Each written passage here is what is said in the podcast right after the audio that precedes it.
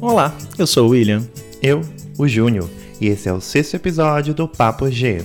Um podcast que promove um bate-papo descontraído sobre os principais acontecimentos do mundo, destacando temas ligados à diversidade, inclusão e cultura pop.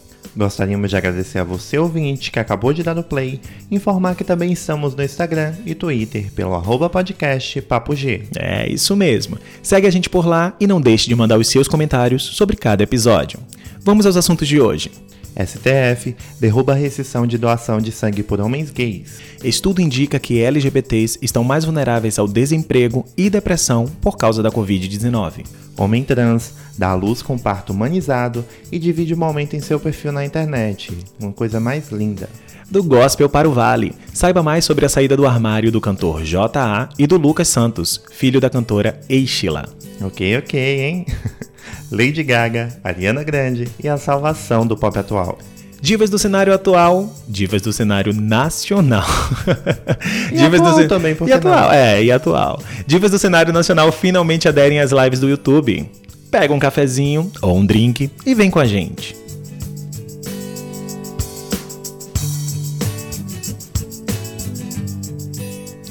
Todo mundo está sofrendo os efeitos da pandemia do novo coronavírus. Porém, nós, população LGBT, estamos propensos a sofrer consequências mais graves.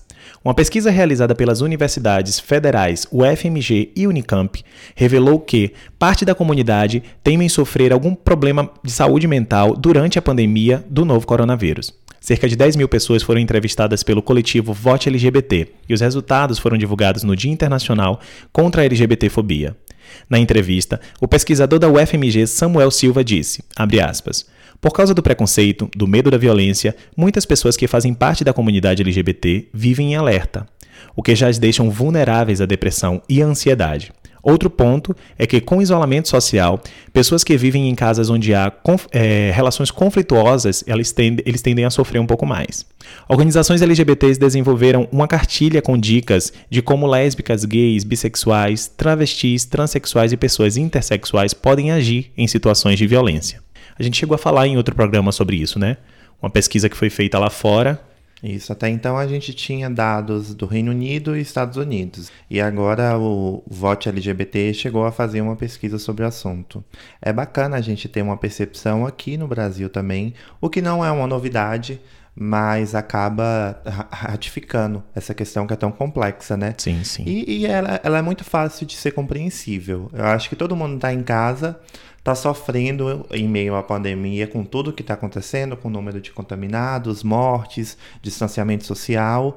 E aí, quando se tem essa problemática ligada à, à orientação sexual, questão de gênero, é, esse, esse confinamento ele se torna muito mais complexo porque você tem que lidar com as, as pessoas que estão com a família, né? E que Sim. tem algum tipo de intolerância. Então pensa, você tem que lidar com tudo que está acontecendo no mundo, você tem que ficar isolado com essas pessoas dentro de casa que são sua família, mas que ao mesmo tempo não te aceitam. Então eu fico pensando o, o, o quão difícil deve ser, o inferno que não deve ser. É, e às vezes estar na rua é, é por muitas das vezes uma válvula de escape, né? Estar com outras pessoas que Sim. te entendem, enfim, estando dentro de casa. Mas o nosso conselho volta a ser o mesmo para que nesse momento crítico do nosso país, vocês que ainda não saíram do armário, vocês que ainda não, não revelou para a família sobre essas questões, uh, segura um pouquinho, tenham, tenham, tenham fé que tudo vai melhorar logo e as coisas vão, vão mudar daqui para frente, né? É o momento de pensarmos na saúde, na né? Saúde. A prioridade agora é a saúde. Então tenta ser um pouco mais é, passivo, flexível, tolerante, embora seja muito difícil, mas não não quebra essa esse assunto nesse momento tão difícil, porque aí pensa, você é colocado para fora de casa, o que, que você vai fazer? entendeu? É. E os riscos de contágio, enfim, é muito complexo. Então, de fato, é o momento de, de dar uma trégua, tentar manter a paciência e aguardar que as coisas melhorem para que essa questão seja de fato resolvida em sua vida. É um conselho que a gente já deu em outros episódios e que a gente reitera nesse aqui. É, sobre um assunto que, também que a gente já vinha comentando e falando sobre a postura de outros países e como o Brasil ainda estava parado sobre essa questão, é a doação de sangue por homens gays, que finalmente foi retomado em é, o julgamento da ação direta de inconstitucionalidade, número 5.543. Ela busca a extinção da portaria do Ministério da Saúde e da resolução da Anvisa, que restringem a doação de sangue por homens gays que tiveram relação com alguma pessoa do mesmo sexo no intervalo de 12 meses. A análise tinha sido interrompida em 2017. Olha quanto tempo a gente está falando. Três um... anos depois. Exatamente, por um pedido de vista do ministro Gilmar Mendes, que dando continuidade ao julgamento no início de maio, pela uma pressão da Advocacia Geral da União, apresentou seu voto contra a rescisão, destacando que, abre aspas, a orientação sexual e afetiva há de ser considerada como o exercício de uma liberdade fundamental de livre desenvolvimento da personalidade do indivíduo, a qual deve ser protegida, livre de preconceito ou de qualquer outra forma de discriminação. Fecha aspas. É, eu, eu acho que essa parte fala por si só, né? No julgamento, os ministros lembraram importantes decisões relacionadas ao casamento gay, ao uso do nome social, à homofobia e transfobia que se tornaram crimes recentemente. Nesses momentos, foi o STF que teve que intervir para garantir direitos básicos. Até porque se a gente depender do Congresso e do nosso presidente, nosso presidente estamos ferrados. Nada disso vai para frente. A votação foi concluída no dia 8 de maio, data histórica em que sete dos onze ministros do Supremo votaram pela suspensão das normas restritivas do Ministério da Saúde e da Anvisa. Com esse resultado, assim como a Dinamarca, Austrália, Irlanda do Norte Estados Unidos, o Brasil entrará na lista dos países que alteraram as regras de doação visando o abastecimento dos estoques dos bancos de sangue, impulsionados pela pandemia da Covid-19. Ou seja, fica aí a questão: será que não fosse a pandemia, todos esses países teriam se movimentado em prol dessa questão? E assim, especialistas estimam que a decisão do STF pode chegar a abastecer hemocentros do país com até um milhão e meio de litros de sangue por mês. O que é muito importante, já que esses hemocentros estão operando apenas com 40% de sua capacidade. Foi preciso uma situação de crise, né, para que assuntos tão importantes e tão necessários voltassem à tona. Exatamente. E assim, os dados da Anvisa e do Ministério da Saúde são totalmente ultrapassados. A questão do HIV já não é, a, é já não é algo tão vinculado apenas à população LGBT. Então, assim, é necessário atualizar, é necessário é, trazer essa, essa população LGBT a estar ajudando também num momento tão importante quanto esse. E assim, se teve que ter a pandemia para impulsionar uma questão tão importante, que agora a gente passe a valorizar cada vez mais essas conquistas. Doem sangue, viu, pessoal? Vamos fazer valer a pena essa decisão, não é? É, mas dá um. É, não, não vão direto já doar, não, viu? Eu tava até pesquisando para ver se já podia. E assim, tem uma série de, de questões que, a, que o Ministério da Saúde tem que é, se posicionar, a Anvisa, já é algo já consolidado. Mas na prática, se a gente já for, e não sei se foi publicado ainda, a partir da publicação já é válido, mas na prática, se for, talvez vocês deparem com alguma indisposição nos hemocentros. Então, assim, se está disposto a brigar e ir lá, imprime a decisão, coloca debaixo do braço e vai. chegar lá com a pasta. Mas, assim, em tempos de pandemia, que a gente está evitando sair e tudo, se não quiser esse desgaste, vamos aguardar um pouquinho até que a Anvisa solte alguma portaria sobre o assunto, reconhecendo e validando essa decisão do STF. E aí vamos falar agora sobre a, uma galera aí do gospel que saiu do armário recentemente saindo de uma decisão do STF para os blogs de fofoca gospel. ai, ai, ai. O Lucas Santos, filho da cantora gospel Eichela, viu o nome dele ganhar as manchetes nos últimos dias, depois que ele revelou para o público né, que está se montando como drag queen. Manchete de fofoca, no manchete, caso. É, manchete de, de fofoca não, né? Se ele revelou na, nas redes sociais dele, o pessoal só chegou lá e disse assim, deu palco, né, para a situação. Uma seguidora chegou até a perguntar para ele por direct se ele tinha sido abusado sexualmente na infância. Uma pergunta que a gente costuma ouvir muito dentro do, do meio de pessoas que é, tiveram uma, uma vida dentro da igreja, né? E saíram de lá. Não compreendem bem a questão e quer arrumar alguma justificativa para a situação. Né? Mas aí ele respondeu, abre aspas. Ah, isso é um erro que muita gente pensa. Eu me descobri sexualmente de acordo com o meu crescimento, como qualquer um outro pré-adolescente se descobriria, independente de ser hétero ou gay. Fecha aspas. Uh, desde o início do ano, ele vem aperfeiçoando a sua persona como drag queen, de nome Peridote, não sei se a pronúncia é desse jeito, né? Mas é um nome que é inspirado em um cristal que é intencionalmente neutro de gênero. Além de, de, de ser filho da Eixla, o Lucas é sobrinho do Silas Malafaia, uma pessoa muito difícil de lidar, né? E outro parente que é, que é, que é abertamente gay do pastor é o modelo Rodrigo Malafaia, que é seu sobrinho neto, namorado do ex-participante do The Voice, o Leandro Bueno. E é, teve até uma reportagem recente do, do, do pastor em que ele fala uh, palavras completamente homofóbicas é, citando o JA, que foi o cantor né, que saiu do, do armário recentemente, e criticando, inclusive, cantoras que são do meio gospel, né? Ele coloca o gospel como um, entre aspas, e que defendem essa, essa galera. Ele chega a fazer menção a Priscila Alcântara, falando das lives dela, que é um.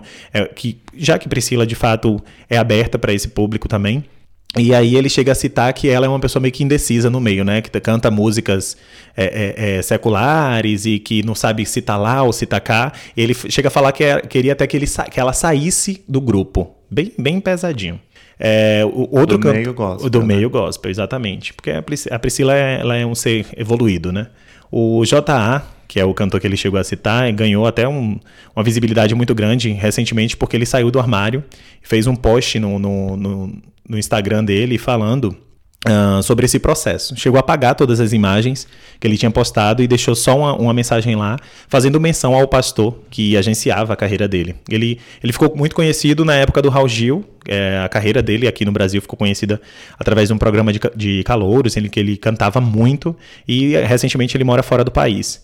Ele, na nota do, do Instagram, ele colocou, ele disse o seguinte, abre aspas, todos que me, que me acompanham sabem uh, que sempre estive debaixo da cobertura ministerial do apóstolo José pessoa que considero como um pai. Mas devido à minha postura profissional, que implicam diretamente aos princípios éticos que o mesmo preza, culminou nessa minha decisão, que foi o desligamento ministerial. Ele recebeu milhares de mensagens de apoio também, são mais de meio milhão de seguidores. Subiu muito também o número de seguidores dele depois que ele, ele se assumiu, né? Assumiu de uma forma indireta, né? Ele, ele fala sobre liberdade, ele fala sobre aceitação, ele não, não fala que é abertamente gay, tipo, utilizando o termo, mas, tipo, quando você vai juntando todas as entrevistas, você entende de fato que é sobre isso que ele está falando. E vamos esperar aí, né? Porque é, é uma pessoa que eu gosto muito, eu acompanho o trabalho dele há um tempo já. Eu, eu, tem músicas maravilhosas também, ele tem uma voz muito incrível e ele vai ser muito bem-vindo ao Vale. Eu acredito que até no, no, último trabalho dele tem umas músicas que fazem. Você consegue ver muito just, uma referência lá com o Justin Bieber e tal, uma coisa meio eletrônica, meio pop. Então, acho que diante do cenário pop uh, ah, LGBT, a gente está carente aí de homens de vozes masculinas que cheguem arrasando e dando muito close, né? Mas Seja... será que ele seria um cantor pop mesmo? Eu acho que vai... sim, eu tenho certeza. É porque o, o, álbum dele já vai nessa pegada. Já né? vem, sim. Tem um, um, um, a referência que ele usa de, de Michael Jackson também, o, os efeitos que ele usa nas músicas e tal. Acho que ele, ele vai, acrescentar, vai acrescentar, não, acrescentar, não, é, vai somar muito aí no nosso, nosso bonde.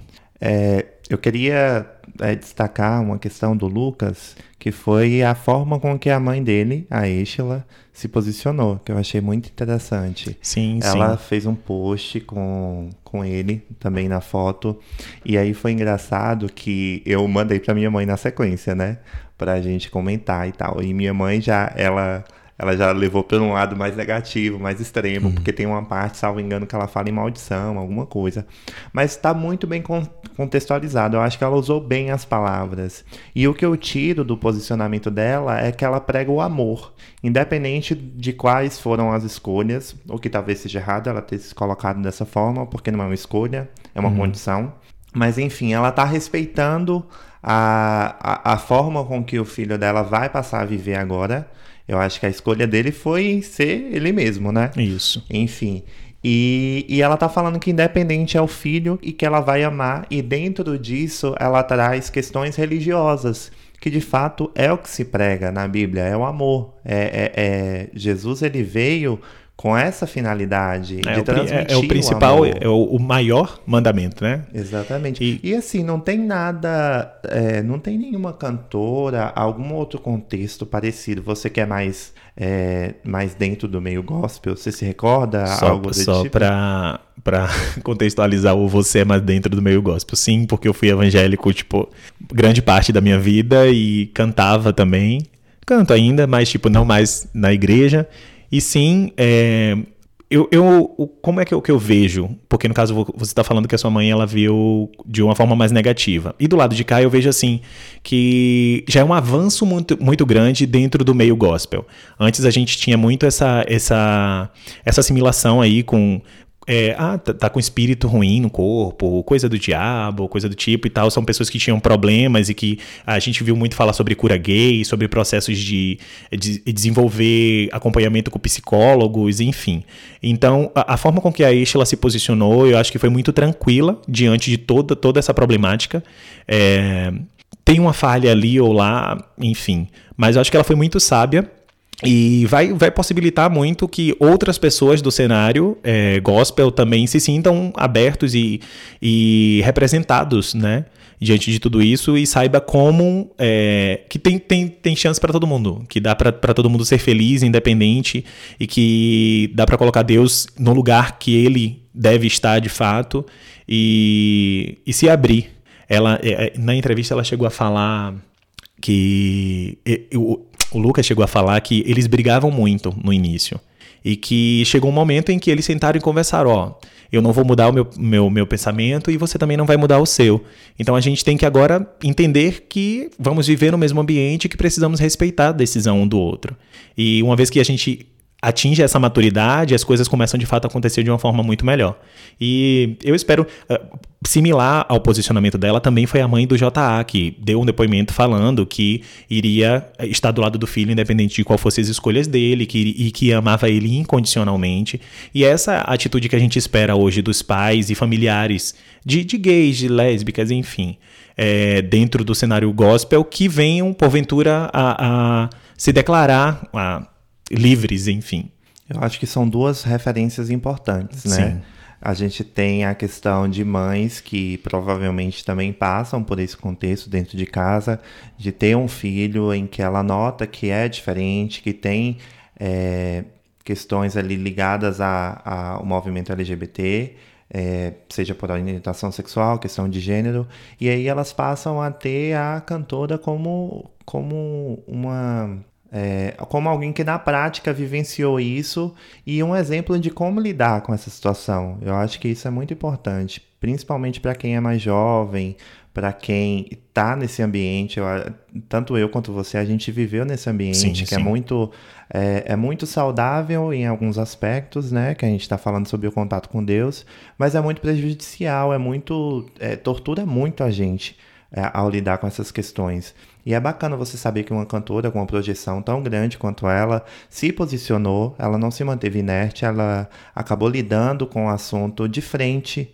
de forma sábia, de forma madura, e é um aprendizado, né? Agora eles vão é, entender tanto dentro de casa como vai funcionar essa dinâmica, essa nova forma de ver a questão, quanto é, perante a sociedade, já que eles são pessoas públicas, sim, né? Sim, sim. Sobre o cantor JA, que aí vem é, nessa mesma perspectiva de ser uma referência, é, eu vejo uma outra complexidade. A gente está falando sobre alguém do que é um cantor que tem uma projeção bacana, né? Ele já tinha, ele já fazia sucesso no meio gospel e assim a orientação sexual dele é uma novidade agora para a sociedade, porque ele está se assumindo, mas não era uma novidade para para ele, né?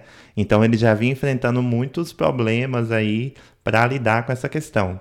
E o que me vem à cabeça a sua experiência, porque você chegou a ser um cantor, né, com com uma visibilidade relevante, você chegou a cantar com André Valadão, Oficina G3, enfim, aí você compartilha mais com a gente um pouco sobre isso.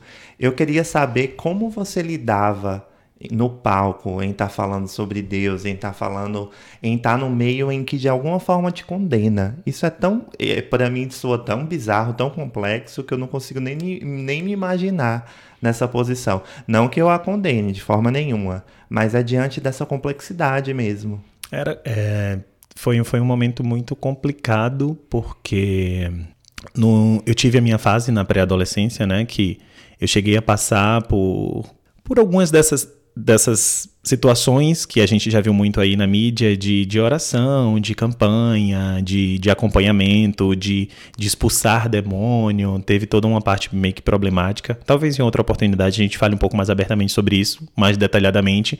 Mas quando eu fui atingindo um, uma maturidade, eu entendi que eu tinha que me apegar ao fato de que Deus me amava do jeito que eu era, que eu sou, no caso e que independente de qual fosse a forma com que a igreja via aquilo, eu comecei a separar a doutrina do amor de Deus, porque a doutrina ela está muito vinculada às regras impostas pelo homem para que aquele grupo de pessoas que uh, estão naquela congregação, e aí a gente tem doutrinas para cada um tipo de, de, de religião, é, elas venham seguir. Então, assim, eu comecei a, a, me afastar muito mais da doutrina, principalmente porque na época que eu, cantava, eu, a, a, banda que eu comecei, a, a, que, eu, que eu tive um tempo com eles, eles, eles cantavam muito uma, uma, a, musicalidade, a musicalidade deles era voltada para o pop rock. E aí, depois que eu comecei a ter voz no, na banda, eu comecei a compor algumas coisas e aí trazer mais é, uma identidade minha que não durou muito tempo.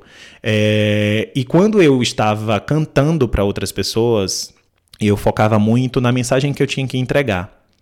E aí eu, eu tinha uma parábola que eu me apegava muito, que é a, a parábola que Deus usou um animal, né, para falar, para entregar a palavra dele. E isso fazia com que eu, eu não olhasse para mim como, como pessoa e simplesmente me colocasse como veículo para levar a palavra de Deus, para levar a mensagem, para ajudar alguém. Então, independente de, de, de me sentir fora dos padrões, fora do que as pessoas diziam, ditavam como correto, eu, eu dizia o seguinte: eu vou, eu vou entregar a palavra, eu vou cantar, eu vou conversar com as pessoas, eu vou falar. Dentro de mim é, havia uma dualidade muito grande, porque parte de mim queria estar vivendo livre e sem julgamentos. Outra parte de mim tinha que entregar é, o que a expectativa das pessoas é, é, exigia ali, né? E aí é engraçado falar sobre isso porque é, minha mãe, ela é, é, responsável também por círculos de oração. Minha mãe era, minha, meus pais, minha família sempre foi muito envolvida com com todo o ministério de louvor e desde eu canto desde criança na igreja. Então, é, parte de mim, durante todo esse processo, tinha muito medo da exposição deles, de como, como eles iriam ficar vistos na, na, na igreja. Ah, o filho da, da, da cantora, o filho da, da líder, o filho da, da regente e tal. Então, assim, por muito tempo eu, eu me escondi para não machucar ninguém. E quando eu achei que já não dava mais, eu terminei me afastando da igreja para não trazer essa, esse peso sobre eles. O que de, de uma forma ou de outra, mais cedo ou mais tarde iria acontecer e que uh, eu não, não, não teria o que fazer, mas chega um determinado momento que a gente tem que olhar para tudo isso e entender o que te faz feliz e é aí que começa a luta que a gente é, é, que é, acredito que tenha sido a mesma coisa do JA, diz assim, ó, agora eu vou prezar pela minha felicidade. Eu já conheço Deus, eu já sei que o que ele, o que ele é para mim, e eu sei que se ele me ama de verdade, ele vai me aceitar como eu sou. E, e aí vem o processo de, de amadurecimento diante de tudo isso. Então, assim, é, foi um processo muito complicado, muito conturbado, muito secreto, porque eu não compartilhava isso com ninguém. Era eu e eu, e eu tinha que passar por tudo isso. E eu acredito que hoje o posicionamento que ele teve é simplesmente: é, pago as minhas contas, não sou dependente de ninguém, é, as pessoas já sabem que eu sou uma pessoa de, uma boa, de boa índole, as pessoas sabem dos meus princípios, as pessoas me veem como ser humano, isso eu falo inclusive sobre mim mesmo. As pessoas me veem como um ser humano do bem, que quer o bem às pessoas, então agora eu, eu preciso provar é, mostrar para as pessoas que eu sou muito mais do que um, um cantor gospel. E aí que é, é, é, vem essa, essa, essa luta, né? Em, de, por aceitação. Enfim, acho que eu, eu não sei se eu consegui me expressar bem, eu tô meio nervoso porque isso também não estava no roteiro. uh, mas enfim, eu espero que, que, vocês tenham conseguido entender um pouco e mais para frente, em uma outra oportunidade, a gente fala melhor sobre essas, essas fases aí. Ai, que bonito. Principalmente essa questão de você se colocar como um canal, né? Para passar a palavra de Deus. Sim, sim. E até hoje, até hoje eu me vejo dessa forma. É engraçado que é, as coisas vão, vão atingindo um outro nível, né? Recentemente eu cheguei a fazer uma live no meu Instagram com músicas gospel é, e, e foi para mim uma decisão muito difícil, né? Porque eu sinto muita falta de cantar as músicas que eu cantava na época que eu estava na igreja. E em contato com uma amiga nossa, ela eu ela estava passando por uma situação difícil e eu cantei um, algumas músicas e mandei para ela por WhatsApp. E aí começou meio que despertar um desejo em fazer de fato algo voltado para isso. E aí eu terminei fazendo e meio que ligando literalmente o foda-se para qualquer pessoa que fosse me julgar por conta disso. Ah, é um gay cantando músicas gospel e tal. E tipo, eu, eu, eu me desprendi dos rótulos, né? Eu sou uma pessoa que, tipo, ama a Deus sobre todas as outras coisas e se sente amado por Ele. E compartilhar foi um momento muito especial para mim cantar essas músicas, tipo, era algo que estava programado para ser uma hora, só a gente terminou chegando a quase três horas, só cantando, cantando, e que foi algo muito intimista. Pessoas que, que eu tenho um sentimento muito bacana e que também é, é, se mostraram gostar de mim pelo que eu sou. É, se desprenderam disso, né? Dessas, desses rótulos. E, eu, e assim, depois de tudo isso, eu tô pronto para qualquer coisa e só vem. E é engraçado como as jornadas é, se, se assimilam, né? Tanto para quem teve o contexto igual sua, é, sua história acaba é, tendo muita relação com o do JA. Sim, muita. A história de todo mundo que teve esse, esse contexto, essa fase dentro da igreja é muito, muito parecida. Muito parecida, muito a, a fase de, de quem aguarda chegar a uma maturidade relacionada à idade, à independência financeira, para que só assim possa se reconhecer é, em sua condição é muito igual. Então, assim, diante da sociedade que a gente vive, a gente acaba dividindo esses mesmos anseios e essa Sim. mesma história, né? Enfim, vamos agora para uma outra notícia. Um homem trans morador do Reino Unido deu à luz ao seu terceiro filho, e o nascimento foi marcado por muita intensidade e emoção. O britânico, que é casado com um homem, contratou uma fotógrafa para registrar o parto, que foi humanizado. Eles postaram 140 fotos no Facebook com o objetivo de dar visibilidade para a comunidade trans e deixar claro que homens também podem engravidar, ter uma gravidez saudável e um parto normal. Inicialmente, eles queriam que fossem apenas um álbum de memórias, mas quando viram as fotos, eles não tiveram dúvidas de que precisavam ser publicadas, pois representavam muito bem duas causas de suma importância, que é a normalização do parto domiciliar e de pessoas trans e não binárias que dão à luz. É, o ensaio ficou lindo, inicialmente é, ele não deixa de ser um pouco chocante, né? Porque a gente a tá figura falando, masculina, né? A gente está falando de um homem trans, né? E, com barrigão e dando à luz, mas de fato eu acho que a grande finalidade que eles quiseram que foi trazer representatividade, mostrar uma situação nova, mostrar que pessoas trans podem ou não binárias podem engravidar, a questão do parto humanizado. Então, assim, ele trouxe tanta causa através dessas imagens é, e de fato viralizou, virou manchete em todos os lugares. É, se você ainda não viu, por favor, pesquise. Pesquise e dê uma olhada. Um... E vamos agora falar de lançamento pra galera que tá aí sedenta por coisa boa. Ah, duas grandes artistas se uniram para uma colaboração que com certeza foi um evento uh, uh, épico para nós súditos de divas pops. É, nessa sexta-feira, a Lady Gaga fez um, um, a caridade né, de, de lançar para nós. Caridade. É, cari ou caridade, né, gente? Porque a gente está aqui numa situação bem, bem complicada. Ela lançou a faixa Rain on Me uh, e chegou nas plataformas digitais junto com. Ah, vai ele largar a música. Maravilhosa, gente. Ué, e corta assim? É, é, Nossa se senhora. tempo, a gente vai ter problemas autorais. A, fa só a faixa. identificar que música é Que música é essa? Só, só um, um, Um teaser. um teaser. A faixa da Lady Gaga tem a participação da Ariana Grande. Ela foi é, é uma das faixas mais aguardadas, né? Porque ela tá com parceria aí tanto com a girl band Blackpink e ainda tem participação do Elton John. É o segundo single desse álbum, Chromatica, que vem sucedendo aí o Stupid Love. E veio com um clipe maravilhoso. Me diga o que você achou depois que você viu o clipe. Eu acho que a gente estava carente de, de muita coreografia, de figurinos bombásticos, e ela entregou de fato um, tra- um trabalho completo. A Ariana, eu acho que é de uma outra geração, né? A Lady Gaga ela é de- da, da geração aí anterior, e a Ariana simplesmente chegou e deu o nome.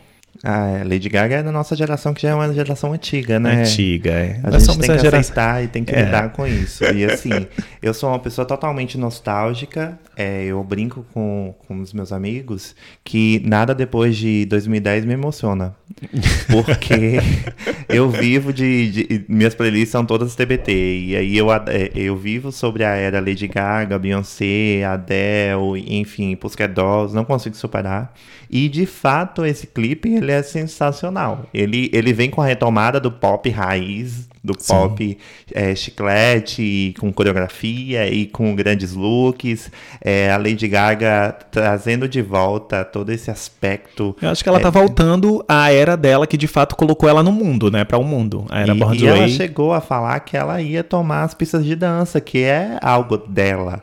Então é muito bacana ela ver que sirva de exemplo para Né? a senhora Beyoncé que está nos ouvindo. Eu não falo nem mais de Rihanna, que já é ridículo, né? A gente fica cobrando É. a Rihanna. Essa campanha de Rihanna já tá cansativa. É, nossa. já, né? Enfim. É, mas é sensacional. É muito lindo o clipe, visualmente falando. Não, precisa de, não precisou de grandes coisas, né? Um É chroma acho que, ali e- atrás. que teve muita edição, né? Muita, muita coisa gravada com efeitos especiais. É, repete o mesmo formato do, do Stupid Love, que foi o, o single anterior, em que não houve grandes produções para entregar. Eu acho que, é, comparado, lógico que foi o primeiro single que ela veio com retomando o, o mesmo formato anterior. Mas eu esperava um pouquinho mais do clipe anterior, do Stupid Love, o que pra mim foi supriu bacana essa o lançamento da, da parceria com a Ariana. Ficou muito lindo, de fato, os efeitos, cabelo, figurino. é, o, o- tem uma parte que ela tá ferida na perna também, com a faca. Se você não viu, corra pra ver, o clipe está lindo demais. Mas se você não viu, você não tem É, né, nem tá não é nem pra tá, é, podcast, exatamente. né? É que a, gente, qualquer, a gente meio que falou isso no, no outro episódio, né? qualquer gay que se Qualquer preze. que se preze, não- ainda não ouviu a música de Lady Gaga, não é pra estar ouvindo esse podcast, não. E Mas, gente, a gente tem um público que não é LGBT também, viu? Então vamos, vamos respeitar aí o pessoal. E é engraçado que aí você vê o tamanho da Ariana Grande ali, né? Ela não, ela não sai por baixo da Lady É, Gaga. não é o tamanho fisicamente que você quer dizer, é o tamanho. Não, imagina. a e tem também grandeza. o, o trocadilho com a Ariana Grande. né? Exatamente. Enfim, mas é muito bacana ver como ela se posiciona como artista de- é, com um ícone, que é a Lady Sim. Gaga. Então ela, ela tá muito bem. E a voz de Ariana também é outra que é muito comercial e que super funciona. É, eu tava comentando com você antes que qualquer feat dela é hit. É hit. E é, vale ressaltar que ela lançou, não tem nem um mês, uma parceria com o Justin Bieber, né? E que também Sim. assumiu o topo das paradas aí. Ela não tá lançando álbum, mas vira e mexe, rola uma parceria aí com, com grandes nomes. Então, se você é como eu, que vive de passado, é, surge aí uma luz pra gente Né? Do nosso pop maravilhoso, dançante, raiz, que pode Nossa, estar eu voltando fiquei mais ansioso. da Lady Gaga. Eu fiquei mais ansioso agora pelo álbum, viu? Diante desse, dessa parceria aí, eu acho que vem coisa boa no dia 29, que é o dia que vai ser lançado o Chromatica. E vamos pro Brasil, que é mais fácil pra gente lidar. O que que acontece? E que a gente sabe falar o nome das artistas? Não sei, né? Tem, tem uns novos, uns novos lançamentos aí. que tá difícil, Tá né? difícil. É igual a, a, da, a da Isa, eu não, não consigo. Que da Isa? A música nova da Isa, qual o nome? Ah, você pegou. Aí, tá vendo? Nossa, que exposição. Fica É mais uma vez. ó. Fica mais- Você, você incluiu ela pra falar dela aqui? Que eu não tô vendo o nome dela. Não, não, foi é, Hum, espontâneo. Nossa. É, fica aqui um apelo, mais uma vez, para as escolas de Escolas de idioma inglês. entrar em contato com a gente, para que a gente possa estar transmitindo um conteúdo mais estrangeiro para vocês, porque até então tá difícil. Vamos falar sobre as lives que tem rolado aqui. É, é o que tem para falar, né, gente? Porque assim, a dificuldade que se tem para arrumar pauta LGBT. Em tempos, até, de, pan... em tempos não, de pandemia. E assim, pauta de vida, né? Quando eu ligo para as pessoas, eu tô com uma brincadeira assim, ó. Nós vamos falar ou sobre a pandemia, número de contaminados e mortos, ou sobre política, mais um escândalo do Bolsonaro, ou sobre as lives. Porque Minha, fora você- isso, você não tem vida. Você vai falar o quê? Você pegou não sei quem, pegou não sei quem. Não, ninguém pegou Você foi ninguém. pra festa, você fez... Não, você fez o quê? Nada. Então é Pois isso é. que temos. Falando de, de. que Você estava falando da- das polêmicas da política, a gente não tá sentindo tanta falta do Big Brother, né?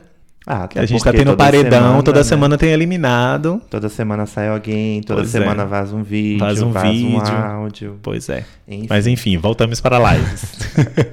A gente teve o Festival do Orgulho, né? Com a Pablo Vittar, a Pepita, a Aretusa, o Matheus e o Urias. Foi ótimo. Teve o patrocínio da Amistel, que já vem acompanhando, né?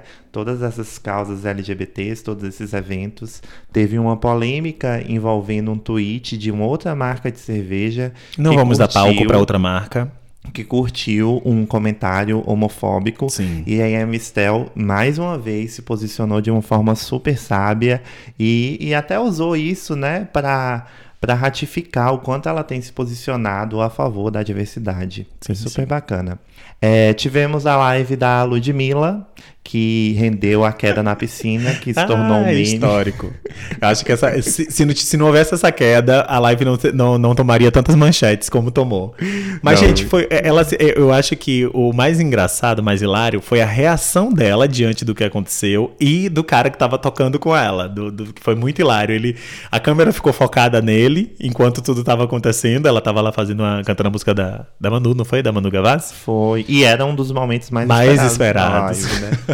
Não, mas foi incrível, gente. E assim, foi engraçado porque eu tava assistindo na sala e o William Foi, tava, eu tava assistindo assistindo em quarto. outro cômodo, tal, no celular.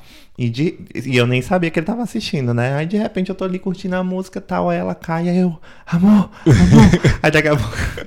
Desci correndo as Aí- escadas. Aí ele desce desesperado, meu Deus, meu Deus, o que faz? Parecia que a gente aqui tava morrendo afogado, né? E você sabe que, tipo, viralizou no Twitter e a galera começou a fazer inúmeros vídeos no TikTok, que foi muito engraçado, a galera Sim, dublando. que tem, a- é que tem aquele efeito também, né, da água no TikTok. Tem o efeito e a galera água. faz uns memes interessantes aí. Mas ela não perdeu. Não perdeu, não. Não perdeu o fôlego, né? Foi engraçado que num primeiro momento ela não, ela não reagiu tão bem quanto poderia, né? Hum. Tipo, ela não levou na brincadeira e tal, ela saiu meio transtornada, Sem meio saber, de- toda molhada, com fone, o ponto no ouvido, molhado, o microfone molhado. Eu acho que o microfone ficou dando choque, inclusive, depois que você percebia o incômodo dela em segurar o microfone, mas assim, ela não perdeu a pose, continuou fazendo a live. Sim, e aí Lindamente. depois foi engraçado que ela dava crise, ela dava crise de riso nas outras músicas, que eu acho que foi quando a adrenalina passou e ela começou a, ficha começou a assimilar, cair. ela começou a assimilar o que, que aconteceu e o quanto engraçado foi, né? Mas enfim, foi sensacional. E aí teve a live também da Lesha que eu não vi, mas pediram pra me incluir aqui, né? Estamos falando de diva pop. Diva pop, no cenário nacional, tinha que incluir todo mundo do, do, do, do, do arco-íris que tá fazendo live. Tá, e o que, aconteceu nessa live? Sabe o que é engraçado? É, ela falou que o pessoal fez o teste do Covid antes de começar a live e ela colocou dançarinas na live. Na live dela. Na da Lesha? Exatamente. Ela fez na casa dela, bem com letreiro, com o nome dela bem bafo também. Mas ela colocou dançarinas e aí também falou pro pessoal que tiveram, que fizeram o teste antes. Acho que para diminuir possíveis polêmicas, né? Ah, e assim, é, se vocês acompanham a gente, eu acho que vocês vão se recordar que teve um episódio que a gente até trouxe todo um debate falando sobre essa questão das lives e nananã, e da equipe, é, e do isolamento social, que o pessoal não estava cumprindo, uma vez que eram grandes produções e tal. Mas eu acho que já é uma questão superada, né? Porque o pessoal tocou, foda-se, literalmente. Porque todo mundo tá fazendo grandes shows, grandes palcos, gravando DVD. Falando de tipo, gran- grandes shows, grandes palcos. É, Ontem teve live da Maiara e Maraísa com um carrossel, gente. Pelo amor de Deus, um carrossel. E elas andavam montadas nos cavalos no carrossel. Eu disse: não, o povo não tá. Limite agora não, não, não tem nenhum. Não, é- e eu vejo as, as dos sertanejos é, é umas estruturas bizarras, assim, é muito grande mesmo. E quem teve uma estrutura também muito show, que eu achei incrível, e que vem um pouco com essa, com essa ideia deles de tecnologia, né, foi o Black Eyed Peas. Foi mesmo. Agora no Black Eyed Peas colocou banda, né? Tinha o baterista, o guitarrista e tipo, eles fizeram lá um cenário meio que completamente digital com painéis de LED, né? Nossa, e ficou muito lindo. Ficou muito show. Muito, muito show mesmo. Muito Teve participação da Anitta, inclusive. Fizeram uma ligação lá e eles, o UIM citando as festas que rolava na casa da Anitta, que ele estava sentindo muita falta. Mas enfim, e, inclusive ela chega a dizer assim que o que acontece na casa dela fica na casa dela. Diz que as festas que acontecem lá o pessoal deixa o celular de fora para justamente se sentirem à vontade na putaria, né, gente? É, festa de Anitta, você já coloca um sinônimo aí de coisas interessantes. Coisa claro, boa. né? Quantidade de artista que já deve ter entrado naquela casa. E ele também eles rodaram um clipe que ela gravou do, do Rock in Rio também na live. Ficou bem bacana. Explosion.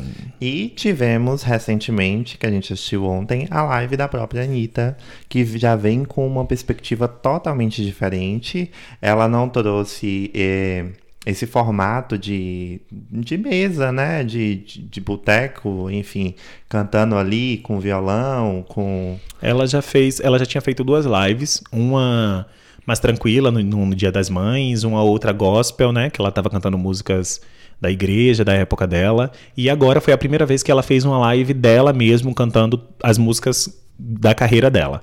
Ela veio, é, ela prometeu para todo mundo que ia fazer algo bem grandioso e diferente de tudo que as pessoas já tinham feito, e de fato foi. Assisti a live ela deixou todos os fãs enlouquecidos, porque foi mais de cinco trocas de figurino, acho que seis figurinos que ela utilizou. Teve a participação do Google Gloss interagindo com a galera, falando em três idiomas, o que eu achei o máximo. É, ele estava lendo comentários uh, de, de fora do país. É, a, a Anitta ela fez parte de um, de um line-up do, do, do Latinos América. Latinos Unidos. Latinos América não, Latinos Unidos. E aí foi um show muito grande que foi transmitido para fora, inclusive teve, teve, até algumas falhas no começo. Ela explicou depois que como o sinal ele ia para fora para depois voltar para o Brasil, foi normal essas falhas, mas depois tudo se normalizou ela montou milhões de cenários, ela tá com um programa agora, né? O Anitta dentro da casinha, e ela aproveitou o cenário do programa para fazer a live dela. Então tem, ela, ela utilizou vários cômodos da casa com iluminação diferente, com a, a, a eu achei que a live no início estava meio escura, mas depois a gente entendeu que o formato era para ser dessa, desse jeito mesmo, muito parecido com clipes que ela já fez. E a, a impressão que se tinha era que ela estava fazendo um clipe atrás de clipe. Eu achei muito massa, muito massa mesmo. Uma hora e meia de live, gente. Eu queria me matar. Como assim? A gente tá vendo, vindo de lives sertanejas aí que com mais de 5 horas de duração, vem a Anitta pra cá com, com música pra, pra fazer um festival, ela me faz uma hora e meia de live. Ai, mas todas as lives que são de fato legais, ninguém Nossa, faz igual o Wesley Safadão que e que amanhece o que dia. Que amanhece também, o dia, né? pelo amor de Deus. E o pior é que você procurava um after do Dennis DJ não tinha. Não tinha after ontem. Como é que depois de. E olha que teve, teve live dela e de Cláudia Leite, não foi ontem? Foi. Ontem, só para vocês entenderem, foi dia 23, tá, pessoal? Sábado. foi sábado. É... Ah, e a gente não pode esquecer também da live da Pablo Vittar, que na minha opinião foi a melhor até agora. Foi, de fato foi muito bacana no que diz respeito a é, músicas, né? Porque sim, Pablo Vittar, ele, ela vem com, com músicas maravilhosas que é farofa mesmo pra galera pular e dançar. Sendo que, indo para a questão de estrutura, foi algo muito simples, muito intimista. Ela estava de pijama, eu achei completamente desnecessário ela estar de pijama, pelo amor de Deus, sem condição nenhuma. Mas, de fato, foi uma live que deu para curtir do começo ao fim, com músicas maravilhosas, um setlist. Todas as músicas incríveis. Nossa, incrível mesmo. Foi muito lindo mesmo. E agora vamos para a parte em que a gente indica algum conteúdo para você curtir nessa quarentena.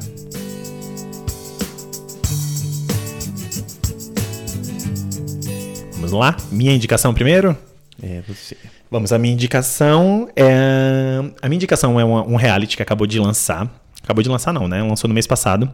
Making the Cut, que é um reality show de moda uh, com a dupla Tingan.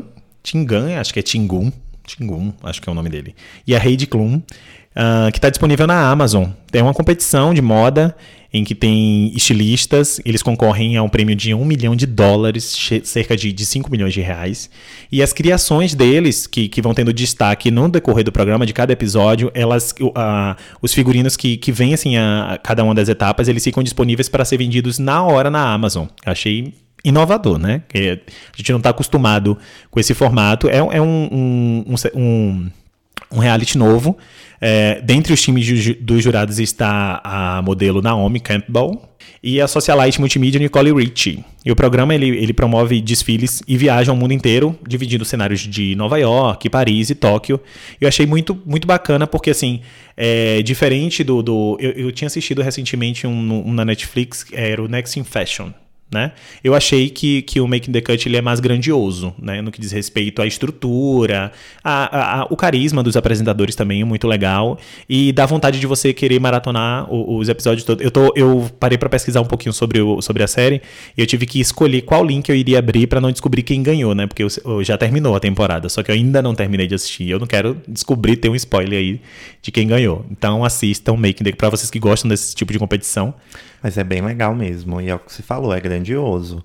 Tanto sim. o prêmio, né, que é um milhão de dólares, Quanto o seriado em si, né? Quando o reality em si. é a forma com que eles desenvolvem, e eles vão pra Nova York, vão pro Japão, não é? Eu acho que na, a- na Amazon não tem outro, outro reality no segmento, né? E tanto é que no- tem episódios do, do, do, do reality que acontece na sede da Amazon. Então, o, o ateliê que eles costuram e tal, você percebe que é algo bem grandioso mesmo. É muito legal. Indico também. Super curti. Assisti por um acaso, estavam ali, empolgados na sala, e aí me coloquei à disposição, e de fato é sensacional. Se dependesse de mim, eu já teria terminado, né? Mas como eu tenho que esperar ele para assistir os próximos episódios, aí, enfim. Coisa de casal. Coisas de casal. E Próxima a minha outra indicação. indicação é o seriado do Globoplay, Todas as Mulheres do Mundo, que é um seriado, meu Deus, incrível, incrível, incrível. Que, que, que coisa maravilhosa. É um seriado que homena- é, homenageia a obra de Domingos de Oliveira. A série traz reflexões filosóficas sobre a vida, amor e a morte com humor inteligente e refinado. O seriado como um todo é um turbilhão de sensações que causam uma certa turbulência na cabeça de quem optou, ou opta, enfim, por viver dentro dos, pa- dos padrões pré-definidos da sociedade. Fala de amor, de amor livre, né? É, se você é monogâmico, Ou se você é um monogâmico, assista. É, pra- é- aliás, primeiro para os monogâmicos, vocês assistem esse seriado. o seriado tá, tá disponível no Globoplay e conta com 12 episódios. São um, é um mais intenso que o outro. Eu duvido que você não, não consiga assistir num- um apenas por dia. A gente mesmo, quando, quando eu assisti, a gente assistia no mínimo dois, três, eh, de uma única vez. até porque ele é curtinho, né? Ele Sim. tem cerca de 30 minutos cada episódio. Isso, uma média de 30 minutos, mas assim, é um seriado maravilhoso, é, com atuações incríveis, participações maravilhosas, protagonizado pela Sophie Charlotte, e eu esqueci o nome do, do cara. Meu Deus do céu, também não como é? Ô, gente, como é que esquece o Ah, nome mas do é muito legal. E protagonista? assim, pra prestigiar também ah, essas produções nacionais que são muito legais. Sim. No Globoplay tem muita coisa legal. Às vezes a gente fica só apegado ao que acontece na Netflix, e Amazon, e HBO, enfim, ah, e não valoriza tanto o- os produtos nacionais que a gente tem. E a Globoplay consegue fazer uns seriados bem Eles estão legais. investindo bem. Eu lembrei o nome é Emílio Dantas, tá? O nome do. do... Lembrei não, pesquei aqui Você rapidinho. lembrou? É, pesquei aqui Ah, rapidinho. você Emílio... é o Emílio Dantas, que atua lindamente. Eu já acompanho ele, acho que em Segundo Sol também na novela. Ele é foi maravilhoso, enfim. Assistam e depois conte pra gente o que vocês acharam. Um oferecimento Globoplay. Globoplay. Não, mas É. você não fez esse oferecimento na, na hora da Amazon, né? Não, não. Hum. Globoplay aqui que eu tô exaltando nesse momento. E agora é minha vez. Vou indicar pra vocês dois seriados pra vocês curtirem aí nessa quarentena. O primeiro, da HBO, Todos Nós, é um seriado novo, é, também é uma produção brasileira. Se você ver só o trailer, talvez você não se empolgue tanto. Mas como tratava-se de uma temática LGBT, eu resolvi dar espaço e não me decepcionei. É bem bacana mesmo. A série conta a história da Rafa, uma jovem de 18 anos, pansexual e de gênero não binário, que vai morar com seu primo, o ator Vini, que é gay, e divide um aparta- o apartamento com a Maia, uma jovem negra, feminista e vegana. Então, assim, só no só no perfil dos principais personagens você já vê aí várias questões bacanas e atuais. A série tem oito episódios de 30 minutos cada um e vai abordando todas essas temáticas que eu fui passando para vocês, tanto do de cunho LGBT quanto feminista e questões raciais e assim de uma forma super leve. É como se você tivesse é, malhação tratando de uma forma bem legal sobre esses, todos esses temas. É bacana tanto para quem está mais maduro com, com essas questões, quanto para quem quer entender um pouco mais, principalmente sobre essa questão de gênero, que ela é um pouco mais complexa, ela está mais em voga ultimamente. E enfim, é, é, é você colocar algo leve e didático e ao mesmo tempo descontraído. Para mim super funcionou e eu indico para vocês, inclusive para você, meu amor. Ai, ai, vou dar uma chance. Por favor. E assistimos também o Nada Ortodoxa. Aí é mais 500. Não, Série não fala, maravilhosa. Não assim. É uma minissérie de quatro episódios que chegou à Netflix no final de março. Conta a história de uma jovem de 19 anos, nascida e criada em uma comunidade judaica ultra-ortodoxa em Nova York, que decide fugir para Berlim depois de ter problemas em seu casamento arranjado. A série é baseada em uma história real, contada em uma autobiografia de uma mulher que viveu parte de tudo aquilo. É, a atuação da protagonista é assim algo impecável que eu só tinha visto uh, em The Handmaid's Tale.